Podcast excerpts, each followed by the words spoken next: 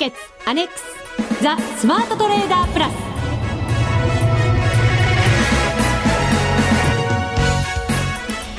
全国のリスナーの皆さんこんにちは。内田まさです。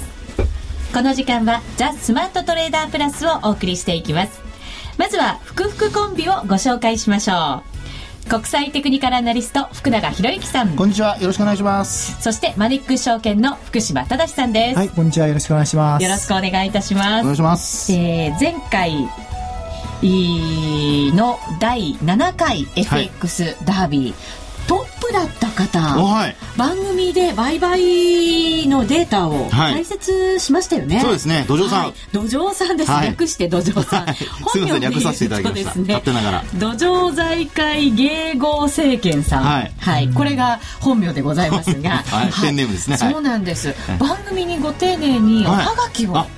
ありがとうございます。ありがとうございます。ご紹介させていただきましょう。日経ラジオ社マネックス証券様景品届きました。ありがとうございました。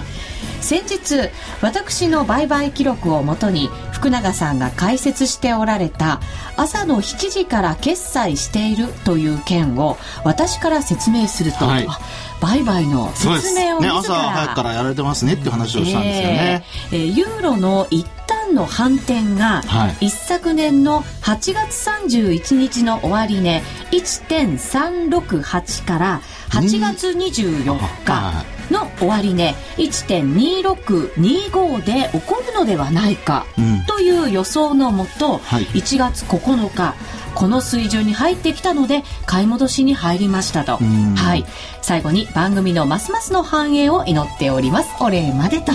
ご丁寧にはがきをいただきます。もう嬉しいですよね、手書きで文章いただくとすごく温かみが伝わってきます、はい、もう単純にあの時間で決済したというよりは、えー、あの1.268からね、えー、そういうその水準であの基本的にこうね、えー、終値がそこで止まってたということで、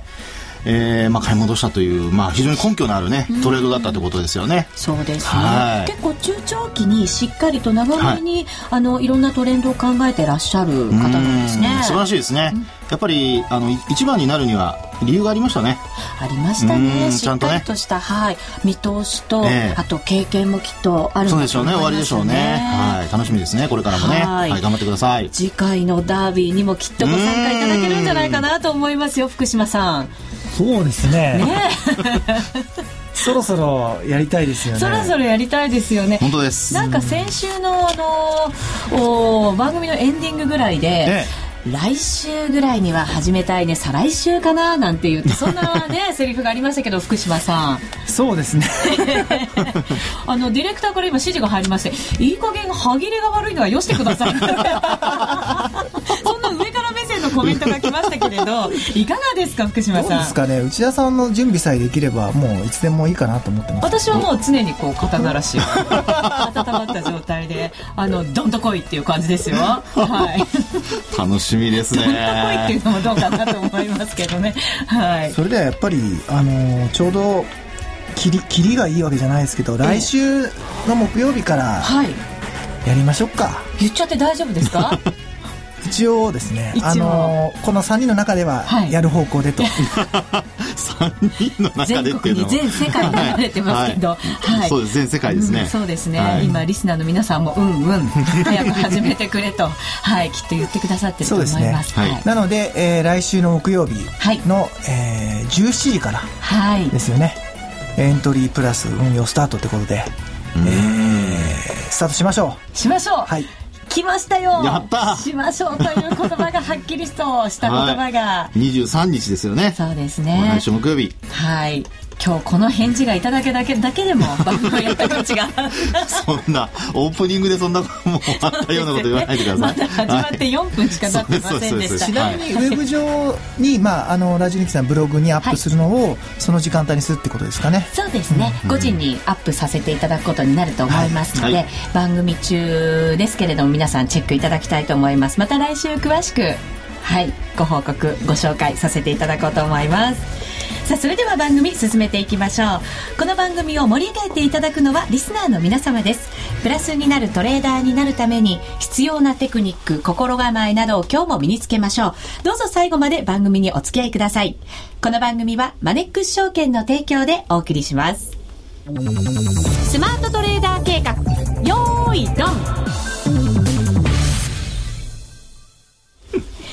ザ・スマートトレーダー計画用意ドン。このコーナーでは、スマートなトレーダーになるためのノウハウ、実践テクニックについて教えていただきます。さて、福永さん、いよいよ日銀が動いてきましたね。はいまあ、いよいよなのかようやく そう、ようやくなのかね。あの、これまでも、だいぶその日銀、ね、ちょっとが、なんか動いてくれると、だいぶその様相が変わるんじゃないかという話をしてたんですが、はい。えー、やっと重い腰を上げたという、そんな感じですね。そうですね。えー、ドル円しっかりですよ。78円台のミドルぐらいで今日も、はい、はい、そこが大動き、しっかりした動きです。まあ、簡単にその日銀が何を今回やったかということをまとめますと、はい、まあ、一つはその資産改例基金というのがありまして、えー、資産改例などの基金というのがあって、それをですね、まあ、10兆円増やしたと。はい。いうことですね。で、その基金の中には、リスク資産と言われる、その ETF だとか、あるいはリートなんていうのもあるんですけども、今回はその、まあ、国債の買入額を10兆円増やしたと。はい。そして、結果的に55兆円だったものが65兆円にですね、えー、増額されたという形ですよね。まあ、そのことによってですね、あのー、まあ、皆さんもお分かりのように、これまで FRB が、あの、米国債を買い入れてですね、えー、資金供給を行うということをやってたわけですが、まあ、これが、その結果的に金融緩和につながるということだったんですよね。で、同じように日銀もですね、今回やっと、まあ、10兆円国債を買い入れるということで、えー、金融緩和につながると。まあ、そのことによって今のお茶さんの話にあったようにドルがまあちょっとこう上昇し始めたというね、はい、えー、まあ本当ちょっとあれだけあのサプライズ的なものもあったので、結構動きましたよね。日銀はいつまでたっても何をや、何もやらないだろうっていうのが、ね、はい、一般的な見方だったかもしれませんよね。よね。それからあともう一つはですね、あの、今度は、まあ、明確には言ってはいないものの、その、表現の仕方をこう変えまして、というのは、あの、まあ、事実上の、まあ、インフレターゲットってよく言われてますけども、はい、あの、物価上昇率をですね、1%目処に置くというようなことも言ってるわけですね。これは1%になるまで量的緩和をこう続けていきますよっていう宣言ですよね。そういうことになりますよね。ですから、まあ、1%というところまで、えー、そこに到達するまでは、基本的にその金融緩和が継続されるというふうにもうみんな見てるわけですから、はい、まあ、そのことによってもですね、やはり、えー、まあ、なかなか円が買いづらいというね、そういう状況になったということなんですよね。はい、この国債を買い入れる、あとはインフレターゲットを入れる、はい、というのは日銀はものすごく嫌がってた部分ですよね。なんででしょうね。あのまあえー、海外の状況を見ましても、別にその、えー、FRB にしてもですね、あの、是が非でもそこまで持っていくという話をしているわけではなくて、えー、まあ、こうなったらこうしますよという、その案、案にガイドラインを示しているようなもんですから、まあ、それをやっと、あの、ガイドラインを示したということで、はい、まあ、あの、なんていうんでしょうね、あの、ほったらかしにするっていうこととですね、マーケットに任せるっていうこととは、これまた別問題ですのでね、あの、日銀のその責任だとか役割っていうのを考えたときに、えー、まあ、何もしないで放置しておくっていうのは、やっぱりちょっと、あの、これまで皆さんもね、あの、見ていらっしゃって、ちょっと違うんじゃないかなというふうに思ってらっしらっしあのらっしゃると思うんですけども、はい、えー、やっとそれに、まあ、気づいたのか気づかないのかわかりませんが、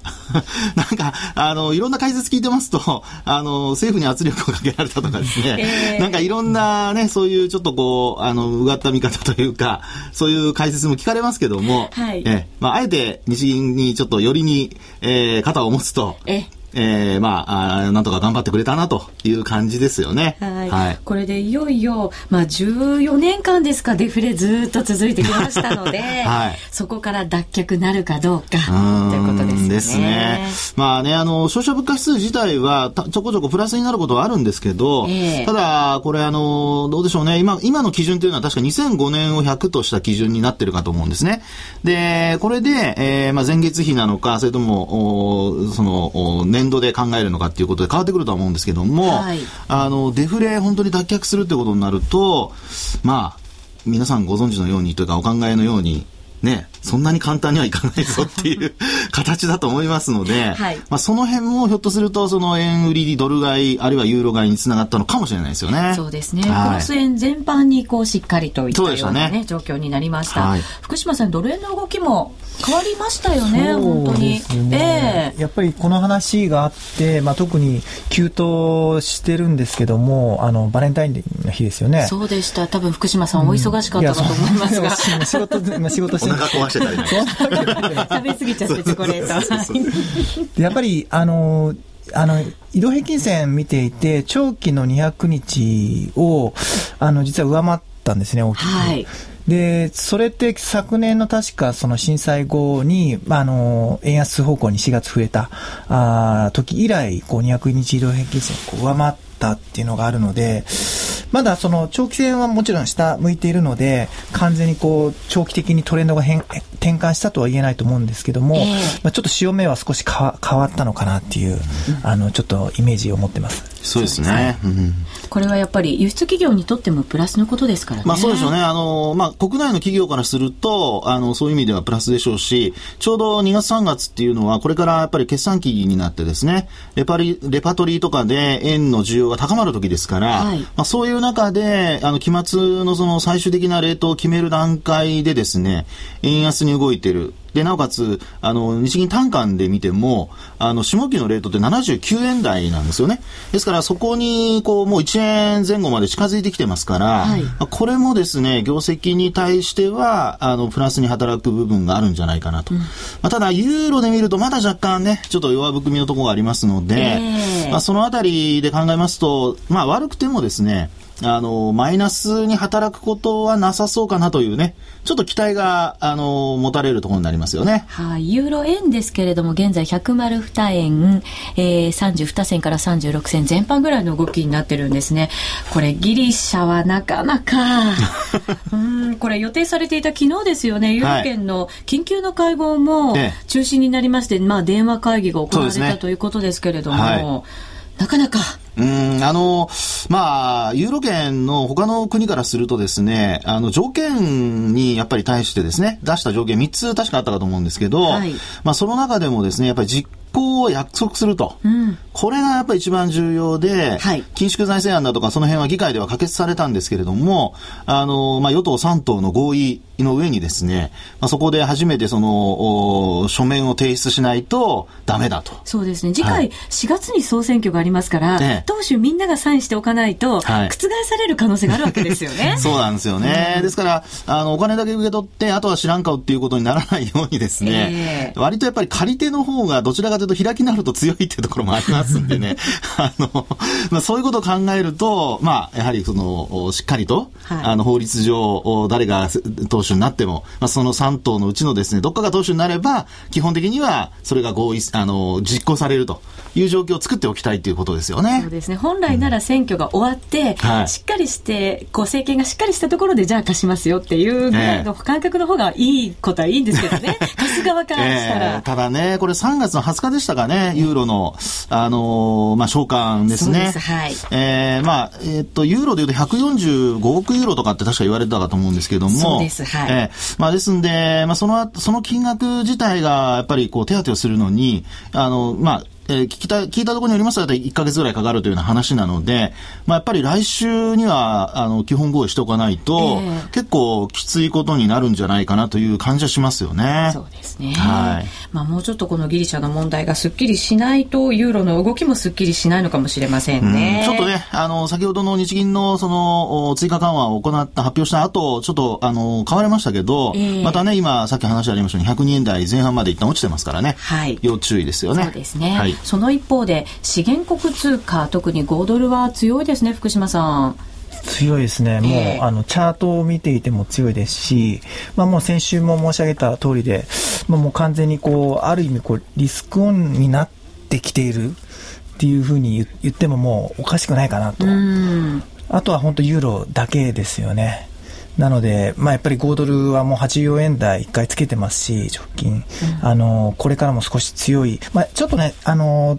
あ、上げすぎというか、少しオシレーター系見ると分かるんですけども、少し買われすぎってあるんですけども。勢い良かったですからね。ですけども、まあ、それでもやっぱり強いので、まあ、これからもやっぱり買われる。まあ、資源国と、あ、資源国というか資源自体も、あの、コモディティも結構堅調に推移しているので、はい、まあそこもやっぱりあるのかなと思ってます。そうですね。はい、もしかしたら、こう、しばらくは、おしめなんかを探しながら、うん、あの、トレードしたい通貨の一つかもしれませんね。うん。うん、今日もね、失業率が発表されましたけどね、ええ、あの、雇用者数自体も一応、まあ、予想が1万人だったのに、4万6300人ですか、300万人ですかね？あ、ごめんなさい。4万6300人ですね。はい、まあ、それだけ一応プラスになったということで、まあ、大体予想の4倍以上ですからね、はい、で前回マイナスでしたのでそういう意味ではやっぱり裏付けもあるっていうところが一つポイントになってるんじゃないかと思いますけどね。そうですね。経済指標このところいいですもんね。うん、失業率も5.3から5.1に低下してますからね。はい、はい、まあでもトレンドは一応今日まあ調整しているような感じですけれど、ね、しっかりしているというふうに見ていいものなんですか？うん、そうですね。まあただその長期のトレンドをですね、ええ、やっぱり下回ってくると、あるいはそのある程度のものを織り込んでくるとですね、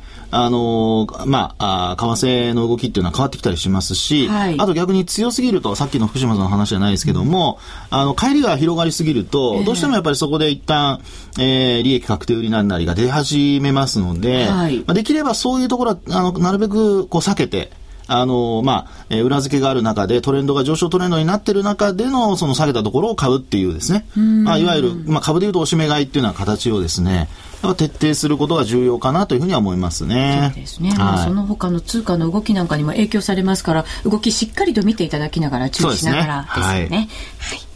えー、以上、スマートトレーダー計画、用意ドンでした。FX なら、マネックス証券の FX プラス。現在、FX のサービスを提供している会社、世の中にたくさんありますよね。そんな中、マネックス証券の FX 講座が堅調に増えていると聞いています。なぜたくさんある会社の中で、マネックス証券が FX トレーダーに選ばれるのか、私なりに検証してみました。まずは、取引コストについて。取引コストといえば、取引手数料とスプレッド。マネックス証券では、もちろん取引手数料は無料。米ドル円のスプレッドは原則2銭と低コスト。しかも、一銭通貨単位から取引できるため、初心者の方にも優しいです。気になる取引ツールはとても使いやすく、投資情報も満載で、携帯電話やスマートフォンからの取引機能も充実。もう言うことありませんね。さらに皆さんに朗報。今なら新規講座開設19,200円相当プレゼントキャンペーン実施中。講座開設のお申し込みはパソコンや携帯電話からマネックス証券で検索。今すぐお申し込みを。FX は予託した証拠金額より多額の取引を行うことができるレバレッジ取引であり、取引対象である通貨の価格や金利の変動により、予託した証拠金額を上回る損失が生じる恐れがあります。お取引の前には必ず、契約締結前交付書面の内容を十分お読みになり、リスク手数料などをご確認ください。マネックス証券株式会社、金融商品取引業者、関東財務局長、金賞第165号。ザ・スマートトレーダープラス。今週のハイライ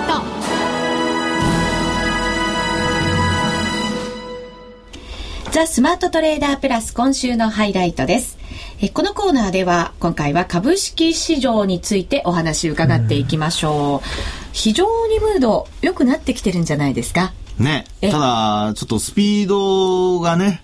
まあ、揉み合いが長かったので、時間的にですね、その反動もあるんか、あるんだとは思うんですけども、まあ、昨日久々の200円以上の上昇と、はい、いうことでしたよね。はい、気持ちよく上げてくれました。本当にね、えー、まあ、水曜日それだけ上昇して、で、一時9300円台回復でしたもんね。はい。まあ、これが、その、えー、昨年の8月、確か前半、5日か何かだったと思うんですけども、まあ、そのあたりの水準まで日経平均株価戻したと。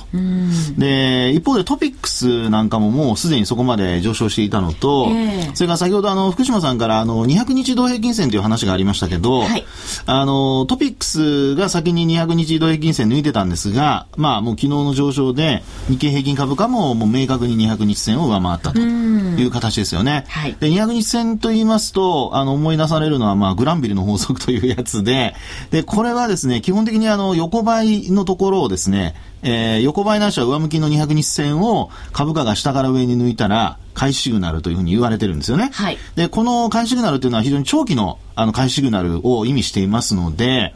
まあ、このまま、まあ、一旦その天井を打つことがあったとしてもですね、このまま200日線を下回らずに、200日線がゆっくりと上向いてくるっていうことになりますと、次のまだ回収なるがこう出てくるって形になりますから、えー、あの、中長期的な上昇トレンド入りを、あの、まあ、確認するためにも、非常に今後、その株価と移動平均線の関係というのは重要なんですよね。うんで、あの、まあ、ちょっと雑談で話をしますと、ええ、一般的にあの、ゴールデンクロスとかデッドクロスとかって5日とか25、あるいは75度を使ってやったりしますけど、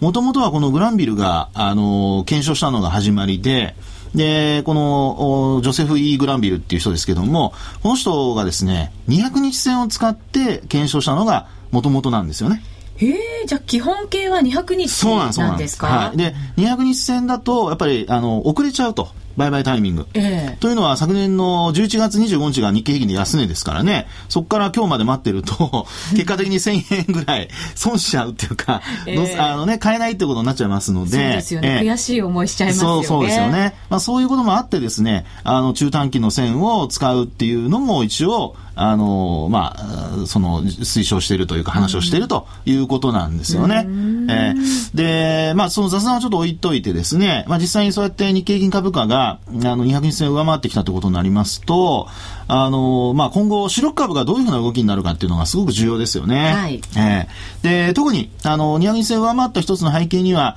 えー、まあ、先ほどの金融緩和の話が一つあるわけなんですけども、えーまあ、金融緩和、あるいは、あの、で言うと、金利敏感株っていうのはよく言われますよね。はい。業種で言うと、どこでしたっけ？銀行。はい。不動産、はい、その他金融、はい、保険あたりですか？さすがですね、内田さん。すんなりと出てきますね。はい。打ち合わせもしてなかったので、ちょっと今ドキドキしましたけど。ちゃんと言ってくれるかな？どうしようかなと思ったんです出てこなかったらと思って。まあまあ、でもね、本当にあの、今、お話、あの、あの話が出たようにですね、だいたい4業種、それから他にもですね、はい、あのまあ、定位株で大型株、鉄鋼株なんかも逆に言うと動きが出てくるっていう可能性はあるわけですよね。はい、まあ、要は、あの、金融緩和で、あの、えー、まあ、金融相場とかってよく言われますけどね、えー、まあ、不景気の株高とかって昔はよく言ったんですけども、まあ、そういうふうなことが、まあ、一つ期待されると。うん、で、不動産株なんかもどんと上がったんですが、あの今日はちょっと半額という形ですよね。はい。うん、まあでもここまでこうスピードありましたから、はい、調整も入れながらの方がいいわけですよね。もちろんそうですね。ねでなおかつ先ほどもお話しましたようにあの200日線を下回らずにですね、うん、推移していればあの、自然と 200, 200日線上向いてきますので、はい、まあ、そうなったところで、えー、株価がまた反発し始めるとなりますと、まあ、流れはまた、あ上に向かっていくということになりますので、えー、まあ、そういうところで、あの、空売りをしちゃうと、ちょっと踏み上げられちゃう可能性が出てきます、きますよね。うん、そうですね、はい、ここから注意することは、やっぱりそういう空売り、あと、その売りのポジションを持っている方々、はい、あとは、どんなことが考えられますか？そうですね。あとは、基本その、まあ、あ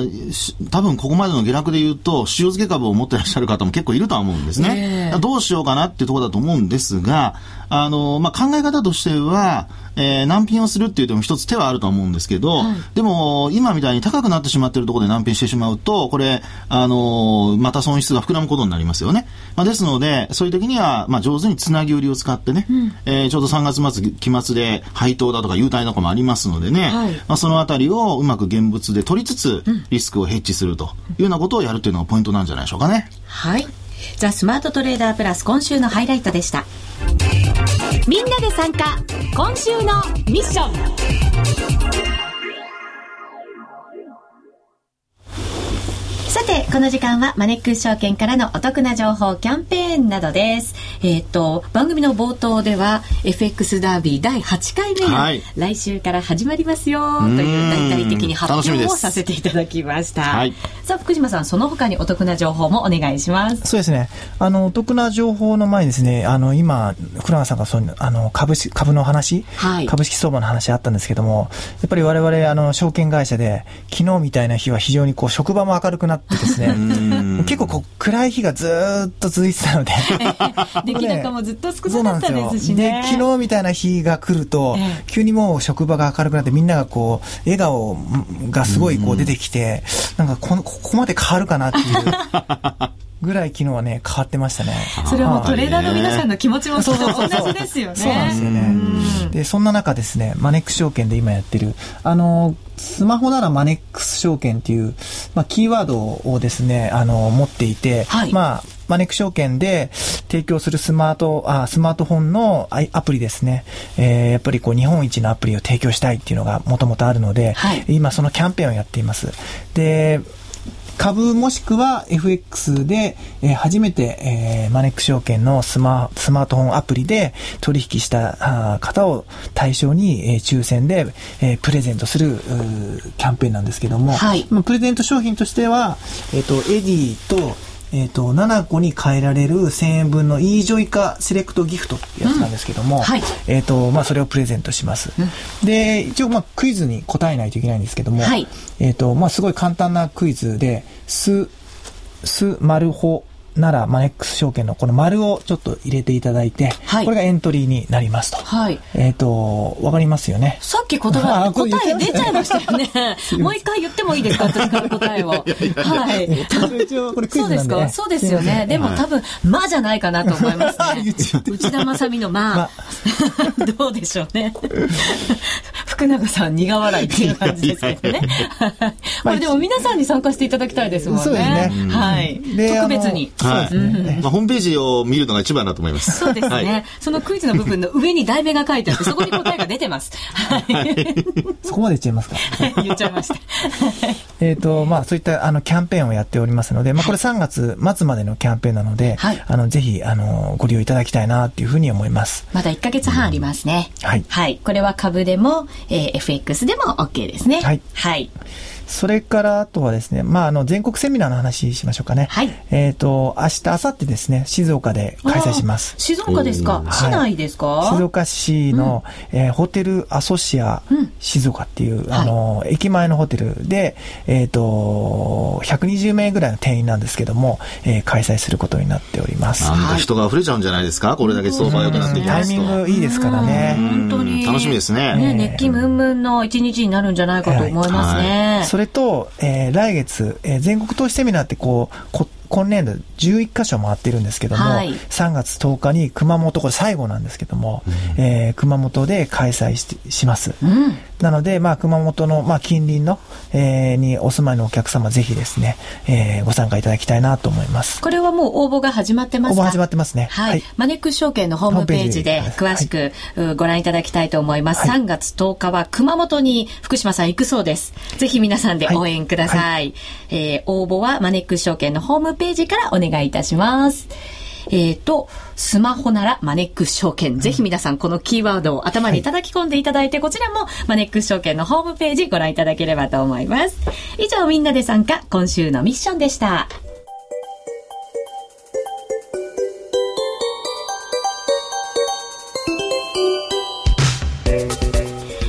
てあっという間にお別れのお時間が近づいてきました。番組の冒頭では前回の FX ダービーのトップドドさんのおはがきを、はい、ご紹介させていただきました。またあの皆さんと一緒に FX ダービー来週から楽しめるということでございますのでそうですね。はい一人でも多くの方にご参加いただきたいと思います、はい、えー、そして静岡にいらっしゃる皆様、えー、週末には福島さんが静岡に伺いますので、はい、ぜひお声掛けお待ちしています、ということでお相手は福島正と福永博之と内田まさみでお送りしました。それでは皆さんまた来週。